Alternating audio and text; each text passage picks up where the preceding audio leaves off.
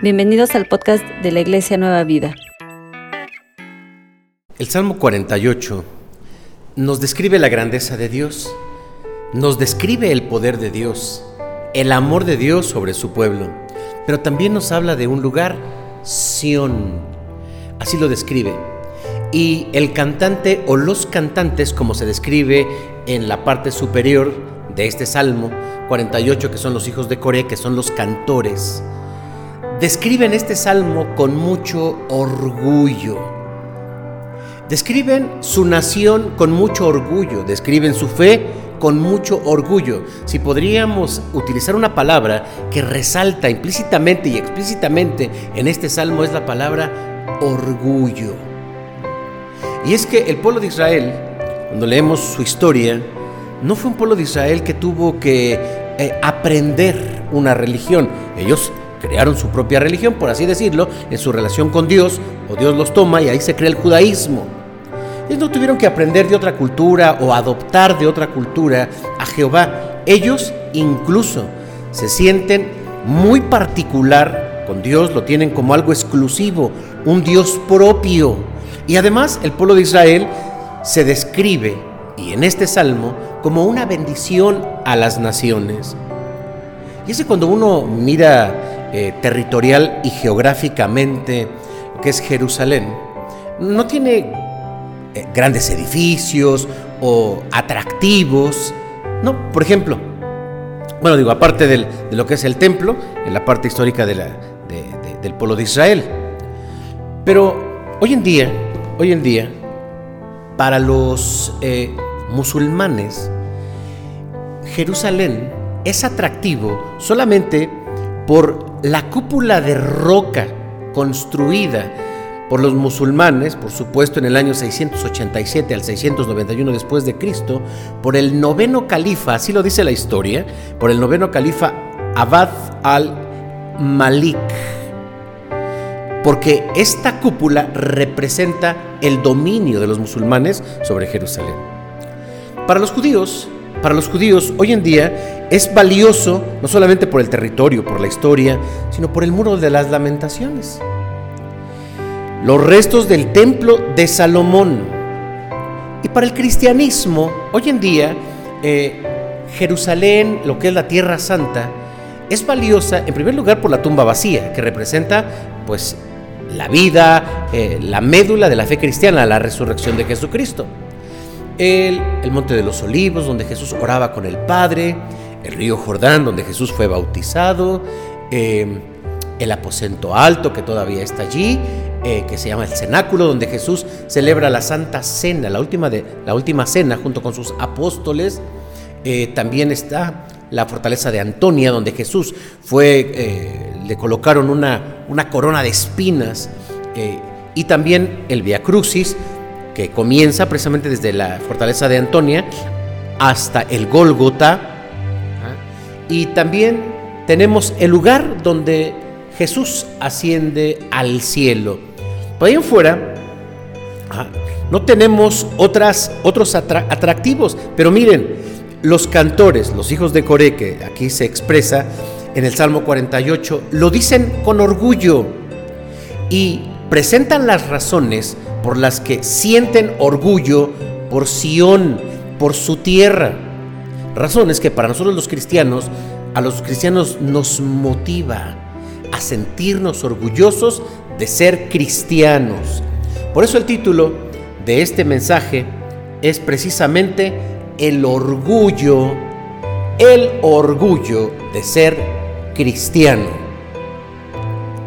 Pero vamos a ver cuáles son estos eh, estas razones que nos da el Salmo número 48. En primer lugar, hay un orgullo por la liberación del pueblo.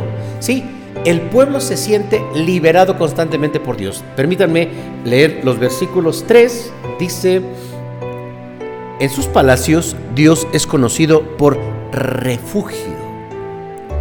Dice el versículo 8 también, como lo oímos, así lo hemos visto en la ciudad de Jehová de los ejércitos, en la ciudad de nuestro Dios, la firmará Dios para siempre. Y dice también el versículo 14, porque este Dios es Dios nuestro eternamente y para siempre. Él nos guiará aún más allá de la muerte. Entonces, primero, Sión es un refugio, es un lugar de libertad, dice el versículo 3. Desde la construcción del tabernáculo, la construcción del templo eh, por Salomón, estos representaron para el pueblo siempre la presencia de Dios entre ellos. Para ellos eh, no existía el pueblo de Israel sin Dios. No concebían la idea de que si Dios no estaba, siguiera existiendo Sión. Es como si Dios les dijera, a través del tabernáculo, a través del templo, aquí estoy contigo. Los hábitos, incluso que, incluso que tenían los judíos de orar varias veces al día, sin importar qué tan lejos pudiesen estar o qué tan retirados pudiesen estar de Jerusalén, donde estaba el templo, para ellos era importante inclinarse hacia donde estuviese Jerusalén, porque ahí estaba el templo y eso representaba que ahí estaba Dios. Entonces ellos se inclinaban para orar en dirección hacia donde estaba. Los judíos, sabemos que ellos cumplían siete fiestas, pero, de acuerdo a la Biblia, pero particularmente la fiesta de la Pascua tenía que celebrarse en Jerusalén, porque para ellos representaba que ahí estaba Dios. Un templo el templo para nosotros, como lo hemos llegado a conocer, también tiene un significado muy importante. Jacob, con aquella piedra que levanta después de una experiencia de haberse encontrado con el ángel de Jehová, nos recuerda el valor de un templo, porque en el templo es donde escuchamos la palabra de que la podemos escuchar en, en otras partes, sí, y más ahora que hablamos de la virtualización y demás, el templo no deja de representar un símbolo de nuestro encuentro con Dios. Porque no solamente es ahí donde escuchamos la palabra de Dios, también en un templo tal vez fuiste bautizado. En un templo es donde tú aprendiste de la doctrina de la palabra. En un templo es donde encuentras la fortaleza de tus hermanos. En un templo simplemente experimentas la paz. Yo te pregunto, ¿qué representa el templo para ti? ¿Qué tan comprometido te sientes para sentirte orgulloso de que perteneces a tal iglesia? ¿O se ha tambaleado tu fe como para decir, no, yo creo que ya con esto de la pandemia, yo creo que no voy a regresar a esa iglesia. Me voy a ir a otra iglesia. ¿Qué tan comprometido, qué tan orgulloso te sientes de tu iglesia, de tu templo? Pero también el versículo 8 nos habla acerca de la justicia, porque el, equilibrio que encontramos en Dios es que cuando estamos bien con el Señor, estamos bien en los aspectos diferentes de nuestra vida, en el aspecto familiar, en el aspecto personal, en el aspecto emocional, en el aspecto eh, financiero, en el aspecto social, en todos los aspectos estamos bien cuando estamos con el Señor pero también representa una liberación que va más allá de lo presente. El versículo 14, y me encanta este versículo, hubiese yo querido predicar todo un sermón acerca de este versículo, miren, porque este Dios es Dios nuestro eternamente y para siempre, y Él nos guiará más allá de la muerte. ¿Qué hay más allá de la muerte? Más allá de la muerte está el descanso eterno, número uno Está la resurrección número dos y está la vida eterna número tres. Para nosotros, si así lo aprendemos, con Cristo en la vida, como dijo el apóstol Pablo, para mí el vivir es Cristo y el morir es ganancia, con Cristo en la muerte, con Cristo en el descanso, ¿ah? con Cristo en la resurrección y con Cristo en la eternidad. Y ahora quiero preguntarte esto. Si el Señor decide que en este tiempo de pandemia mueres. Puedes decir, como el salmista, con Cristo en la vida, con Cristo en la muerte, con Cristo en el descanso, con Cristo en la resurrección, con Cristo en la eternidad, estás preparado para morir. ¿estás seguro de que a dónde vas cuando tú mueres? Porque si tú eh, puedes responder de forma afirmativa a estas preguntas, qué bueno, qué bueno. Porque entonces la muerte solo es un paso para acercarnos a Dios. Pero si tú en tu corazón dices, no, yo no sé iré, no tengo la confianza, yo te invito para que a partir de hoy abras tu corazón y hagas de Jesucristo tu Señor, tu Rey, y Él te promete la vida eterna. En segundo lugar, un orgullo porque aún los enemigos del pueblo de Israel reconocen el poder de Dios. Mira, desde el versículo 4 al versículo 7 de este Salmo 48 que ya leímos, se describe la opinión y la experiencia de los enemigos de Dios. Como esos enemigos habían llegado con intenciones, malas intenciones por cierto, a Sión, que es Jerusalén, pero deciden huir. ¿Por qué? Porque reconocen que el poder de Dios es grande. Y es que mira, ya desde Génesis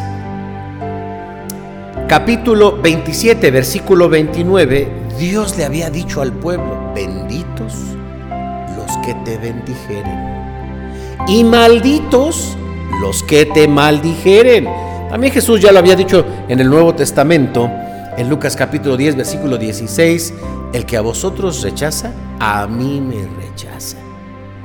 Es como si Dios te dijera, o el ser más fuerte de pronto te dijera, tú tranquilo, si alguien se mete contigo, se mete conmigo.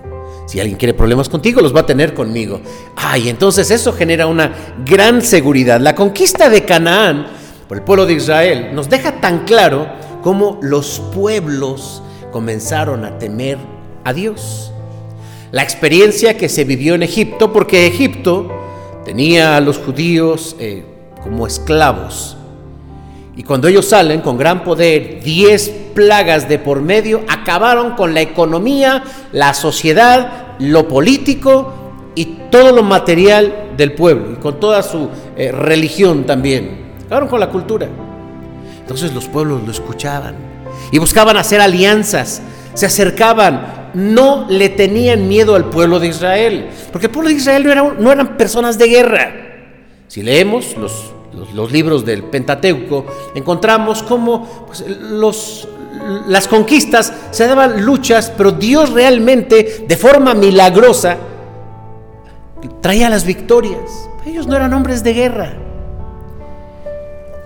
Por eso, veían que como Dios estaba respaldando a los judíos. No temían a los judíos, sino al Dios de los judíos. Y eso es lo que hace la diferencia. De pronto te dicen, sí, tus conocidos, la gente que está cerca de ti, oye, tú eres diferente. Como tú no eres como los demás. Oye, como que tú piensas distinto. Dios te escucha. Deberías de pedir por mí. A ti sí, a ti sí te hace caso Dios, a mí no, porque tú eres diferente. No eres tú, es Dios a través de ti.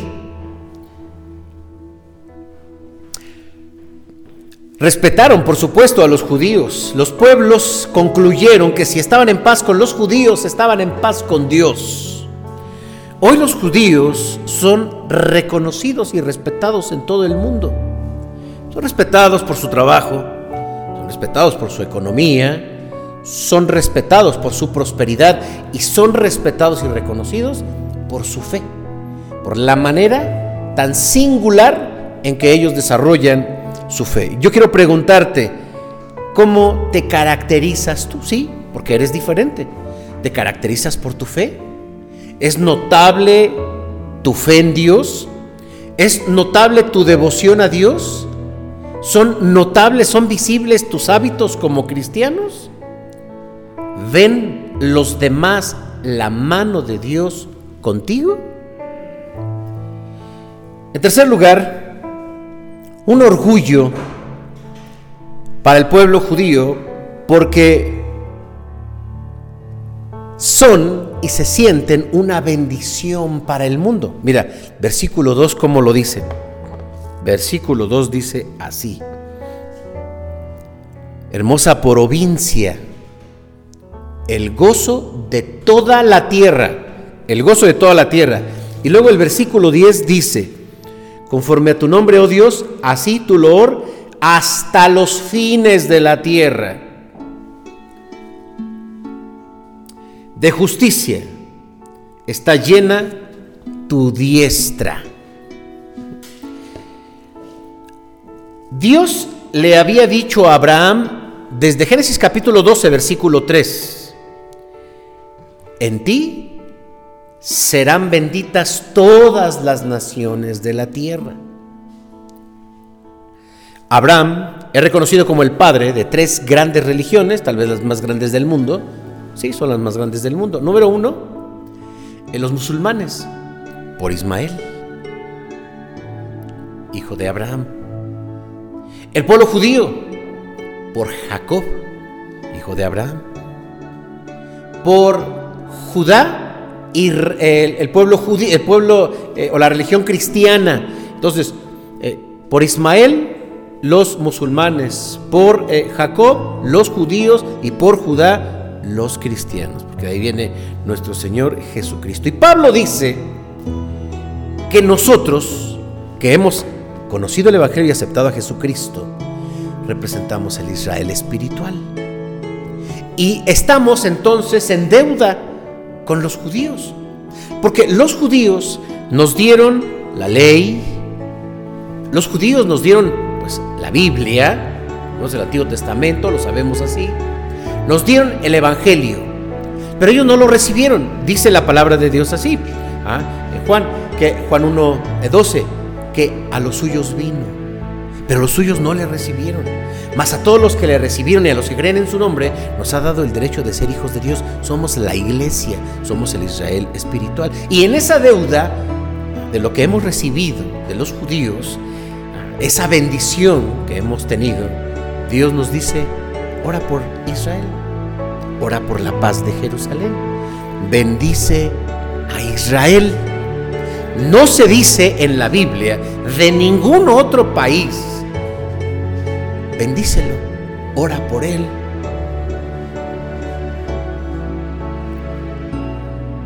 La iglesia cristiana recibimos, sí, como la palabra de Dios, las promesas que el Señor nos da. Sabemos que hay más de ocho mil promesas en la Biblia y todas son de Dios para nosotros, porque Él nos ama. Somos una bendición. Donde quiera que estamos, somos una bendición. Israel se siente una bendición para el mundo, pero tú también eres una bendición para el mundo. Recordemos las palabras de Jesucristo. Vosotros sois la luz del mundo. Vosotros sois la sal de la tierra. Y cuando nos, pone así el Señor, nos hace, nos hace recordar la bendición que nosotros traemos a los demás. Tú eres una bendición en tu trabajo, eres una bendición en tu familia. El apóstol Pablo así, así lo, lo va enseñando, cómo nosotros somos una bendición para otros. También leemos en la Biblia que la mujer cristiana santifica el hecho del matrimonio. El hijo cristiano bendice a la familia, el padre creyente, el trabajador, donde quiera que estás. Tu presencia hace una diferencia, una distinción que se traduce en bendición. Hoy hay tanta necesidad, la gente está clamando en medio de la enfermedad, eh, en, medio del dolor, el temor y la muerte. Y a veces abrimos nuestras páginas del Face y aparece ahí, por favor, orar por mi familiar, orar por mí, me dio COVID, a todos nos dio COVID. Y espérate, espérate, espérate. Eso puede pedir un no creyente, un no cristiano. Pero un cristiano tiene que saber que la bendición que nos puede dar otro cristiano es única. yo te invito, tú no pongas eso en el Face. Tú habla a tus hermanos, a los creyentes, a los que son bendición, a los que Dios sí escucha y entonces pídele pídeles que oren por ti. Gracias a Dios por el grupo de chat que tenemos en la iglesia. Gracias a Dios por los cultos de oración que tenemos donde se está pidiendo oración. Por lo tanto, pedirle a todos los que abran el Face que hagan una oración por ti, sorry. ellos no son una bendición. El pueblo de Dios sí es una bendición. Y por otro lado también, entonces encontramos que cuidado con los que se meten con el pueblo de Dios. Claro, el, esto sabían también los enemigos de Israel. Y esta bendición que es universal, cuidado con los que se meten con el pueblo de Dios.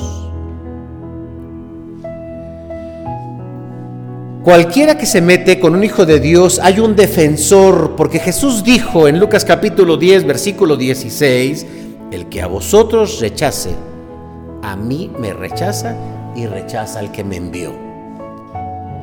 Wow. A veces estamos acostumbrados a que estas palabras hay que interpretarlas. Si nosotros le hablamos a una persona de Jesucristo y entonces nos rechaza, decimos, bueno, no me rechaza a mí, rechaza a Jesucristo y rechaza al Padre. Pero no solamente es esto, esto sería reducir mucho el Evangelio. El que a mí me rechaza, en el área en que estés, de la economía, en tu profesión, en tu trabajo, en eh, el taller, lo que tú hagas, cualquiera que te rechaza, no solo te rechaza a ti, rechaza al que te envió.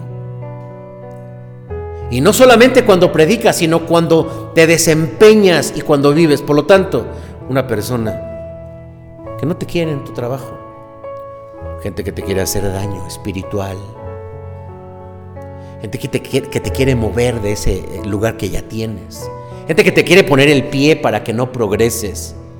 Lo único que tienes que hacer es cerrar tus ojos y al igual que David en la Biblia, Señor, mira a mis enemigos, te pido que los destruyas.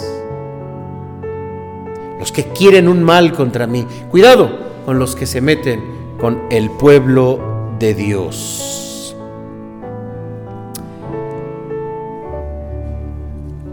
Cuarto, el orgullo expresado en amor y alabanza. Así comienza el versículo 1 de este, de este capítulo 48. Grande es Jehová y digno de ser en gran manera alabado. Grande es Jehová y digno de ser en gran manera alabado. Alabamos a Dios y esto es algo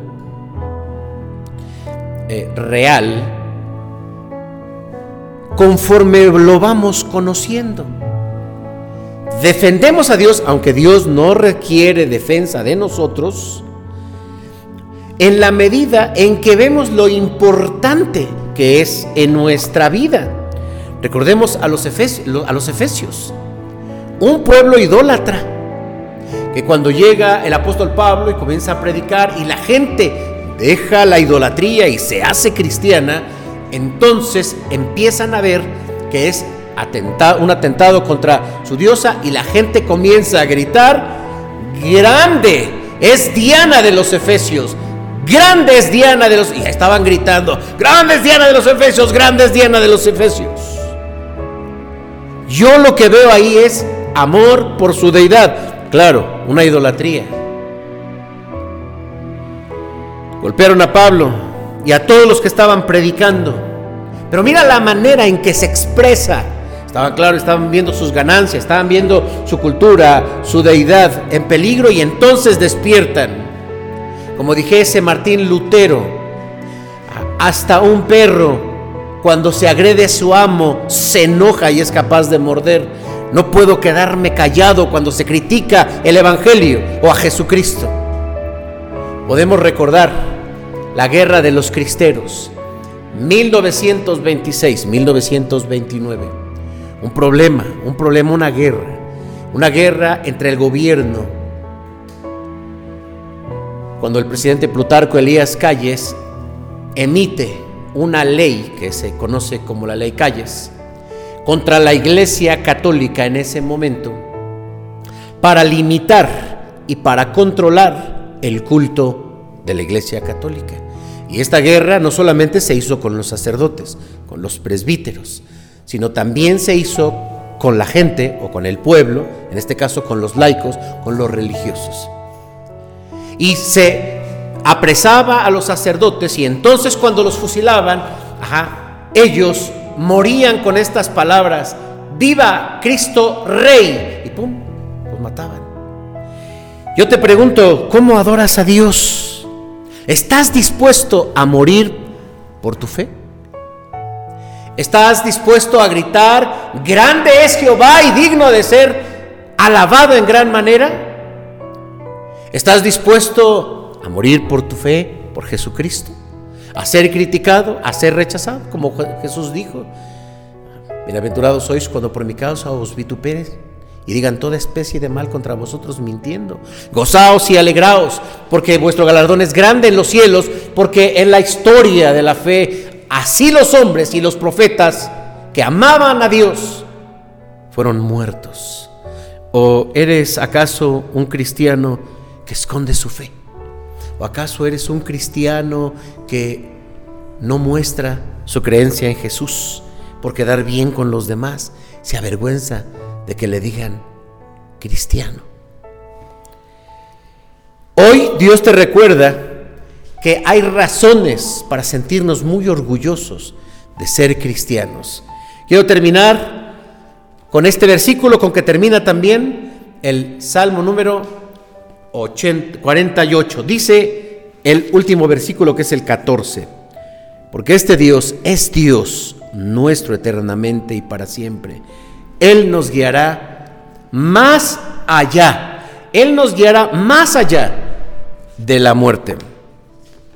Esta declaración de un creyente, esta declaración de un cristiano deja claro el orgullo que siente de ser cristiano Deja claro su amor por Dios, por lo que podemos decir, como el apóstol Pablo. Por lo cual, estoy seguro de que ni la muerte, ni la vida, ni ángeles, ni principados, ni potestades, ni lo alto, ni lo bajo, ni lo presente, ni lo porvenir, nada, nada nos podrá separar del amor de Dios que es en Cristo Jesús. Que Dios te bendiga. Si quieres aprender más acerca de Dios, te invitamos a seguir en nuestras redes sociales que son Spotify, INP Nueva Vida, JM, Facebook, Iglesia Nacional Presbiteriana Nueva Vida, YouTube, INP Nueva Vida, JM, Instagram, arroba INP Nueva Vida. El correo electrónico, si nos gustas contactar, es inpnuevavida, arroba gmail.com. Dios te bendiga.